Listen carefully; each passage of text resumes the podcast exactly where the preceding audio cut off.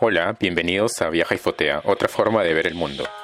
En este episodio trataré sobre el perfil del nuevo viajero post cuarentena, qué lo caracteriza, qué lugares podría visitar, qué cuidados debe tener, qué actividades a realizar y las oportunidades del turismo en el Perú.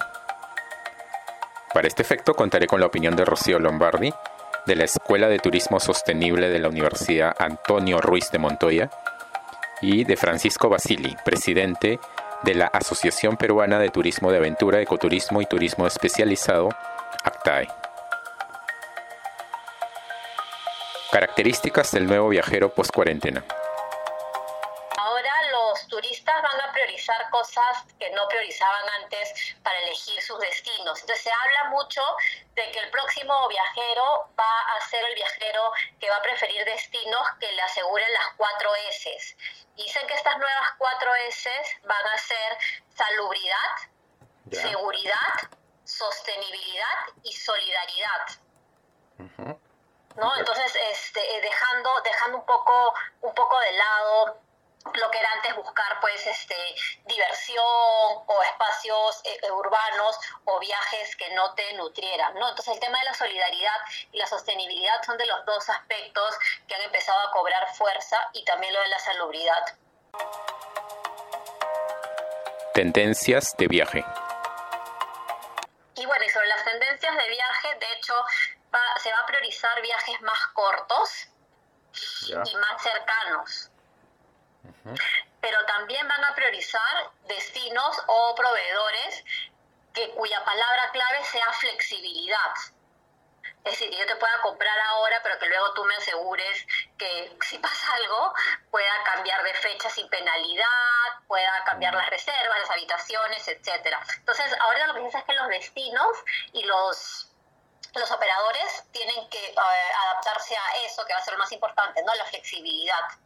Otra de las cosas es que se dice que van a los, viajeros van a eh, preferir viajes en sus propios en sus propias movilidades, ¿no? En sus autos. Claro. Y más que se habla ahora, bueno, de hecho no se habla esto, que lo que se va a reactivar primero es el turismo interno, ¿no? Entonces el turista interno sí va a priorizar lugares cercanos y en los que pueda ir en su propia movilidad. De acuerdo. Destinos sostenibles. De la sostenibilidad, pero es como que siempre ha quedado un poco en el discurso. Entonces, como esta pandemia nos ha atacado a todos y estamos mirándonos un poco más de igual a igual, lo que se dice es que se van a buscar destinos que sean sostenibles, es decir, destinos que te aseguren que tienen buenas prácticas, ya sean buenas prácticas con el entorno, si es un tema ambiental, o buenas prácticas con la comunidad en la cual están involucradas, o buenas prácticas incluso con sus propios trabajadores y proveedores, ¿no? Porque ser sostenible muchas veces se vincula al tema ambiental y en realidad es un aspecto mucho más grande. Entonces se va a priorizar incluso ir a, no sé, por ejemplo, a hoteles o a los donde tú sabes que se ha respetado el derecho de los trabajadores, la legislación laboral vigente, etcétera. Entonces la sostenibilidad va hacia todos esos aspectos. Entonces el viajero va a priorizar darle su, su, su dinero del viaje a un proveedor que le pueda demostrar que ha tenido una buena práctica, ¿no? Bueno, en, en teoría que sean varias, pero por lo menos una va a estar un paso adelante. Lugares a visitar. Sí, aquí por ejemplo, sí, de hecho el viajero va a priorizar lugares en los cuales puede, bueno, lugares ya no urbanos, sino rurales y espacios en los cuales pueda este tener un distanciamiento con los demás. Es aquí donde se abre, verdad, una, una oportunidad súper, eh, de, hecho, de hecho espectacular para lo que es turismo en ANPs. No creo que las ANPs en este país tienen una buena oportunidad para empezar a trabajar bien sus protocolos de seguridad y de salubridad para poder captar este nuevo viajero. Genial. Yo creo que la naturaleza, eh, en general, la naturaleza y la aventura, lugares de espacios abiertos, eh, con pocas acumulaciones de personas o en todo caso con la posibilidad de que éstas sean escalonadas, ¿no? Como las áreas naturales protegidas, como entornos naturales, eh, desiertos, montañas, selva, son los lugares en los que en primer lugar se podría ir porque al no haber acumulación de personas permitiría mantener un distanciamiento social más efectivo, ¿no? Actividades a realizar. Sí, además el nuevo viajero también va, es decir, ya va a preferir em, de repente hacer campamentos que estar en un hotel cinco estrellas, es decir, como que ya entendió que el lujo es eh, no pasa necesariamente por un cinco estrellas, ¿no? Exacto. al menos eso nos, nos, ha enseñado esta pandemia, pero quiero, quiero ser optimista. Sí, de hecho, de este viajero lo que va a priorizar son actividades en las, cuales, las cuales se puedan hacer en grupos pequeños. ¿No? Entonces, para que sea tu propio grupo de familia o tu propio grupo de viaje con un guía. Es decir, ya no van a haber estos, estos de repente, eh, guías con 20 o 25 personas, ¿no? Sino actividades como caminatas, trekking, observación de aves, incluso eh, kayaks, stand-up paddle, en los cual tú solo estás haciendo tu actividad, ¿no? Y siempre monitoreado por el, especial, por el especialista o por el guía.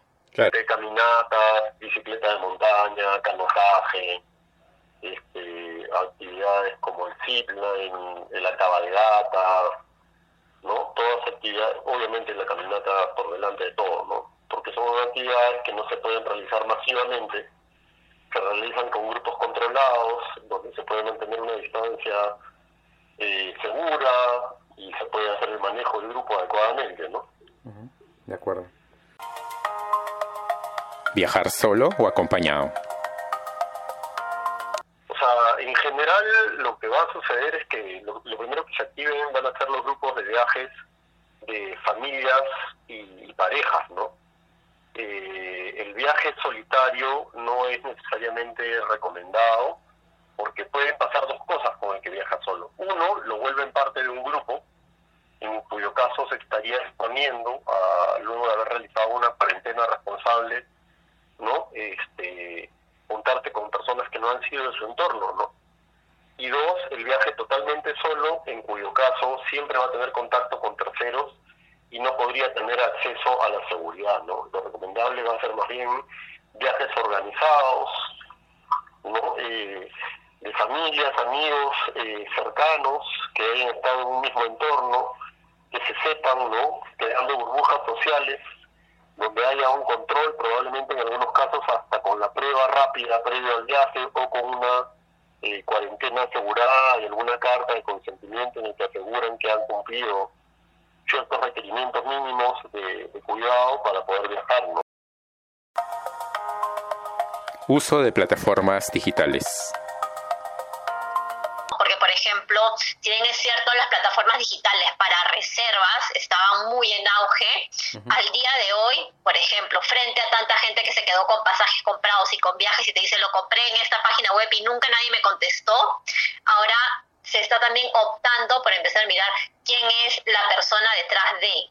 ¿No? Entonces, si bien es cierto, van a seguir las plataformas digitales, ahora sí va a ser mucho más importante saber que hay detrás una persona que te va a apoyar en caso de que surja cualquier... Eh, eventualidad. Cualquier, sí, cualquier eventualidad, ¿no? Entonces ahí también hay un punto de quiebre interesante, ¿no? Te decía, no, es más barato, lo compro por esta web, pero estas webs al día de hoy no han contestado, ¿no? No te han ayudado a reprogramar tu viaje, ni te han devuelto el dinero, entonces estamos como un poco mirando, volviendo también a los orígenes en el tema de, de lo que son las, las reservas, ¿no? De acuerdo. Bueno, lo, primero es que ya se venía dando previo a la cuarentena, yo creo que la cuarentena va a ser un acelerador de esto, es que en estos casos muchos de los servicios que eh, eh, los viajeros buscaban antes se usaban a través de una agencia de viajes tradicional, ¿no? Eh, y hoy por hoy va a ser más un contacto directo con operadores. La diferencia básicamente es que la, agencia de viajes es un acumulador de, de servicios, ¿no? Y los operadores son los prestadores de servicios. ¿no? Pues, o sea, se presta finalmente servicio. Entonces va a haber un contacto a través de las redes más directo entre el comprador, en este caso turista, ¿no? con el prestador directo del servicio, ¿no? En algunos casos eh, salteando eh, algunos de los intermediarios, ¿no? Este, por ejemplo, pues ya cada vez hay menos gente que compra pasajes a través de una agencia de viaje y más gente que los compra en forma directa. quiere decir que igual use la agencia de viajes para otro servicio, pero eh, eso es lo que va a ir pasando, ¿no? Se va a ir contactando más directamente con el operador local. Protocolos de bioseguridad. Sí, yo creo que lo más importante es que a pesar de todos los de todos los protocolos, entender que estamos frente a un enemigo invisible. Entonces, que cualquier descuido, por más mínimo que sea, puede eh, ocasionarte una enfermedad y una mala experiencia, incluso llevarte hasta la muerte. Entonces, lo primero es informarse, creo que en este momento lo más importante es informarse, conocer cuáles son los protocolos dados por el Estado a nivel macro, pero también antes de hacer esas reservas, saber cuáles son los protocolos, aparte de los obligados por el Estado, que también están eh, llevándose a cabo y ejecutándose las empresas de transporte, ¿no? Porque también cada una está adaptando los, los protocolos a su propia realidad. Y, este, y nada, ser viajeros responsables, ¿no? Si tenemos necesidad de viajar, poder ser responsable al cuidarnos nosotros. Turismo rural, interno y receptivo. Sí, por supuesto. O sea, si bien el turismo rural hay que tener mucho cuidado porque uno, eh, si no se maneja bien, podría estar esparciendo en, lugares menos protegidos, con menos acceso a la salud, eh, esta pandemia, ¿no? Eh, sí se vuelve una opción interesante el turismo rural bien manejado, con buenos controles de llegada, y con buenos controles en la atención para el turista, ¿no? Es claro que esto, esta, este estado que nos ha sucedido de, pandemia, eh, se puede tomar de dos formas, ¿no? O como una gran oportunidad de replantear nuestro turismo, en el que tenemos un turismo de más llegada, con más participación de los locales, con más este, posibilidad del, poblador de recibir los beneficios del turista, o de mantener lo que había. ¿no? Yo creo que este es el momento de cambiar el, paradigma del turismo que tenemos y irnos hacia un turismo, digamos, más cercano a las sociedades donde se desarrollan las actividades turistas, ¿no? donde a los turistas no solo se les vea pasar, sino que dejen recursos, dejen conocimiento, dejen una serie de beneficios que pueden dejar los turistas. Y lo otro es que va a haber un gran crecimiento eh, inicial sobre todo el turismo interno, ¿no? que es un turismo que como país siempre lo hemos visto como el rabillo del ojo y tal vez esta es la oportunidad para empezarlo a mirar más seriamente. Los, modelos exitosos de, turismo sostenible se basan en un turismo interno muy fuerte y muy sólido, que es tan fuerte y tan sólido y tan bien preparado que la calidad del servicio también está a la altura del turismo receptivo. Entonces no es que haya que adaptar específicamente para el turismo receptivo, sino que casi cualquier atractivo o cualquier servicio brindado al turismo interno puede adaptarse rápidamente al receptivo. ¿no? Puede servirnos esto para ese cambio. Perspectivas del turismo en el Perú. Los que venimos trabajando en, planificación y en turismo en el país eh, decíamos, ¿cómo no pasa algo que nos permita cambiar? Bueno, eso está pasando. Entonces creo que es el momento y es un punto de quiebre importante para repensar qué tipo de destino queremos ser, trabajar de forma participativa con nuestros aliados, qué tipo de turismo queremos recibir. Creo que si no aprovechamos este momento vamos a caer en lo mismo y de vender un turismo masivo de poca calidad. Y tenemos que repensar porque además no estábamos preparados para el turismo interno y el turismo interno tiene sus propias características, sus propias peculiaridades, es muy exigente también. Creo que, yo creo que el turismo va, a empezar a, aprenderse otra vez, pero a manera de como que ceras ¿no? alrededor de, la zona donde se encuentran los, grandes bolos de turistas, los grandes lugares de emisión. ¿no? si, por ejemplo ponemos Lima, la gente de Lima más céntrica empezará a salir primero a la Lima perimétrica, ¿no? vamos a hablar de Pachacamac, Cieneguilla, Lomas de Ancón, ¿no? Eh, la carretera central, ¿no? la provincia de Guarachirí, ¿no? Eh, si estamos en Arequipa, la gente saldrá hacia los valles un poco y así, ¿no? Vamos a hacer como, como una piedrita que cae en el agua y se empieza a formar una esfera y esa esfera cada vez se va haciendo más grande, ¿no? Eh, eh, va a ser exactamente igual, ¿no? Entonces yo creo que si yo tuviera ahorita que pensar en qué empiezo a vender, yo empezaría a vender algo para Año Nuevo, ¿no? O sea, digamos Navidad, Año Nuevo, empezaría a pensar también en vender en enero, febrero, donde la competencia va a estar muy fuerte, este, y seguramente habrán cosas más claras, ¿no? Y más bien en estos momentos de septiembre, octubre, noviembre, eh, probablemente prendan algunos atractivos porque son como que ya súper poderosos, ¿no? O sea, por ejemplo, las ballenas en el norte es una experiencia única, temporalizada, que uno no puede ir por más que quiera el otro año. Pues las ballenas pasan entre finales de julio y, finales de septiembre, ¿no? O hasta quincena de octubre. o se va ahora o ya no las ves hasta el otro año. Entonces seguramente un poquito más adelante, septiembre, octubre, ya hay gente yendo a ver ballenas, porque es una experiencia extraordinaria.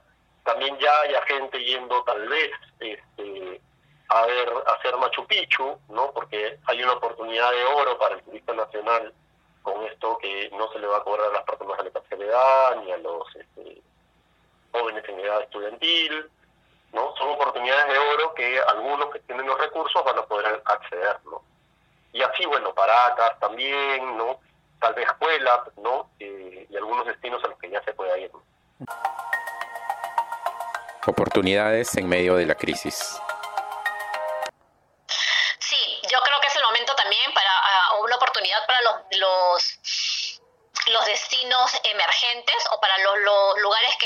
Diversificación de los principales polos de atracción turística. ¿Por qué? Porque recuerden que, por ejemplo, el turismo interno probablemente ya conoce los principales lugares emblemáticos y si quiere viajar va a buscar de repente ir a una ciudad pero tener otro tipo de experiencia. Por ejemplo, si yo con mi familia decido ir a, a Cusco, probablemente ya conozco a Machu Picchu, entonces voy a buscar otras cosas para hacer dentro de Cusco que no sea ni Machu Picchu ni Valle Sagrado. Entonces es el momento para que estos destinos emergentes, pequeñitos, que recién estaban saliendo al mercado, puedan posicionarse. Hablamos, por ejemplo, de la Usangate y de las diferentes comunidades que hay alrededor, ¿no? De la ruta del barroco andino, etcétera. Bueno, de hecho sí, ¿no? Eh, creo que uno de los choques más fuertes que ha tenido el sector turismo es que había demasiada informalidad, ¿no?